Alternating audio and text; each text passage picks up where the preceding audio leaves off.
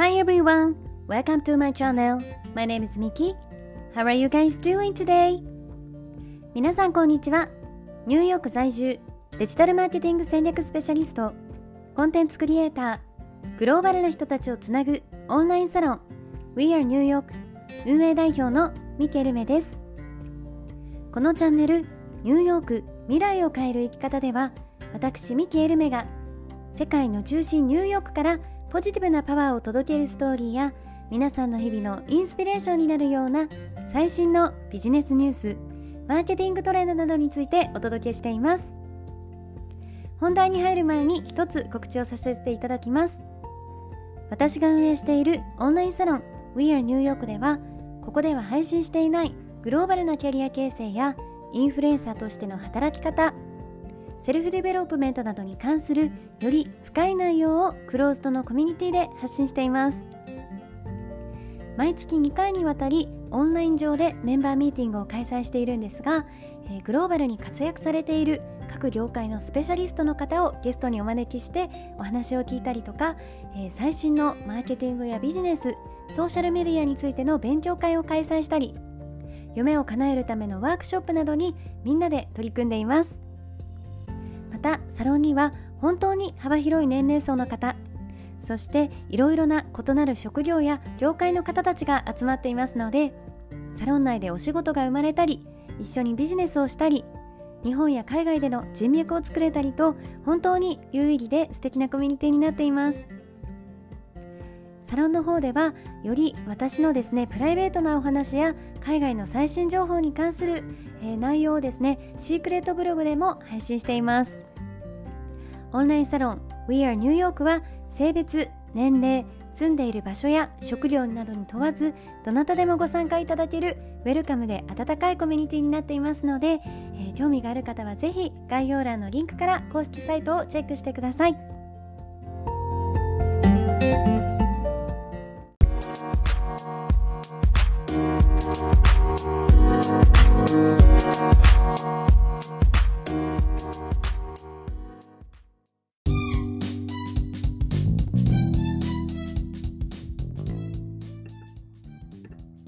皆さんおはようございます。いかがお過ごしでしょうか、えー、今日はですね、久しぶりに語学学習について少し私が思っていることをお話ししていこうと思います。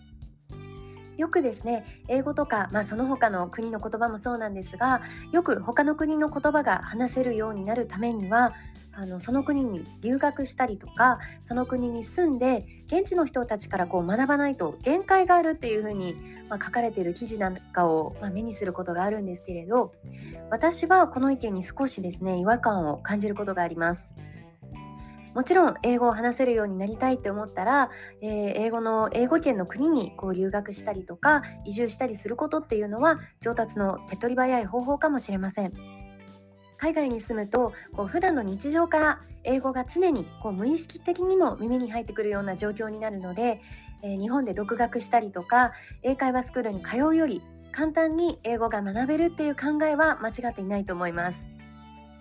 だけど海外に住んだからといって英語がネイティブのようにすぐに上達するか、えー、仕事で使えるビジネスレベルになるかって言われるとそれは全く別のお話だと思っています。えなんでかというとですねそれは私のニューヨークの知り合いとかこう周りを見て思うことなんですがあのニューヨークに住んでいるっていう環境の面で同じ条件が与えられているにもかかわらず英語を話せる人と思うように話せない人がこう二極化しているからです。私自身もですね自分のこう思っていることや考えをビジネスレベルでこうディスカッションしたりとか提案したりっていうのをストレスを感じなくこうできるようになったのはニューヨークに来てですねしばらく経ってからなんですね。でアメリカ人の、えー、コミュニティに自分がこうストレスを感じないで、えー、いられるっていうように思うようになってから一気に英語のスピーキングが伸びた気がします。というのもやっぱり英語を話す時にこう自分が緊張している状態だとなんか喉が詰まった感じになっていつもはもっとこう気楽に話せることも緊張のせいで思うように話せなくなったりしますよね。周りにどんなにこう英語を話している人がいたとしても自分自身が英語を積極的に話してコミュニケーションを取ろうっていう風にしていかないとやっぱりなかなか伸びていかないものです。なので英語力を伸ばすためには自分がそのネイティブスピーカーだけのコミュニティにいてストレスを感じたりとか緊張せずにいられるようになる心の余裕だったり自信をつけることそしてその環境に慣れていくっていうことが本当に大事だなと思っています。え先ほども話したニューヨークに住んでるっていうこう同じ環境下でも英語力が伸びる人とそうではない人の違いっていうのを考えてみるとですね長くアメリカに住んでいても日本のアクセントが抜けずに英語が思うようにスラスラ話せないっていう人はやっぱり常にこう日本人のコミュニティで日本人とだけ関わってニューヨークでも英語を使わずに日本語だけで暮らしているっていうような傾向があります。よく語学留学する時もあの留学エージェンシーのアドバイザーの方とかにあのせっかく語学留学するんだから現地では日本人とばかりいないで他国の国の友達を作りなさいって言われますよね。本当にその通りであの海外にいても英語が上達しない人っていうのはせっかく海外にいるのにやっぱり自分の居心地のいいコミュニティ、まあ、ここでは日本人コミュニティなんですが、えー、その枠をなかなかこう超えていけない人かなっていうふうに思っています。え、その逆にですねこう海外留学したり海外に住んでる時期が短くても英語の上達が目覚ましい人っていうのはやっぱり現地でアメリカ人の友達を作ってこう一緒に出かけたり働いたりすることで自分から積極的に相手にコミュニケーションを図っていける人たちです。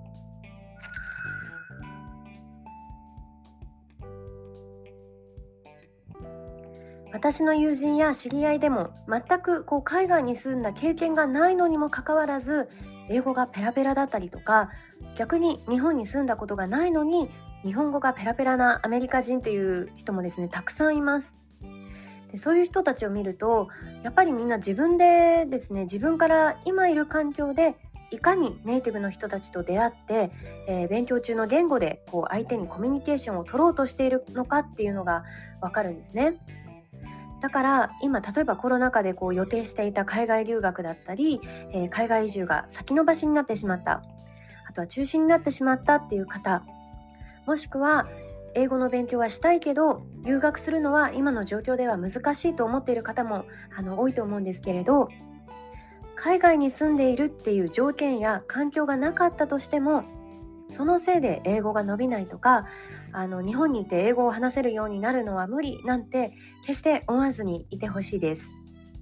例えばこう日本にいる外国人のコミュニティで友達を作ったりとかあとオンライン上でネイティブスピーカーとこう話したりしていくことで、えー、海外に住んでいなくても近い環境っていうのは作り出していけますよね。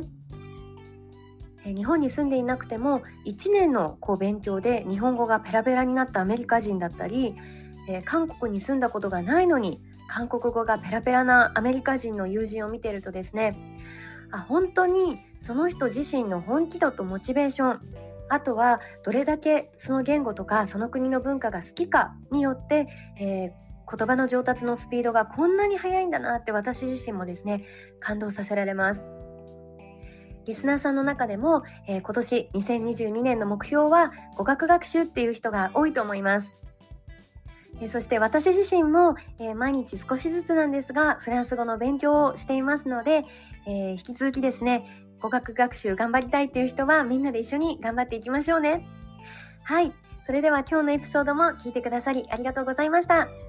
えー、今日のエピソードが少しでもためになった面白かったという方は是非フォローやライクで応援してください。ありがとうございます。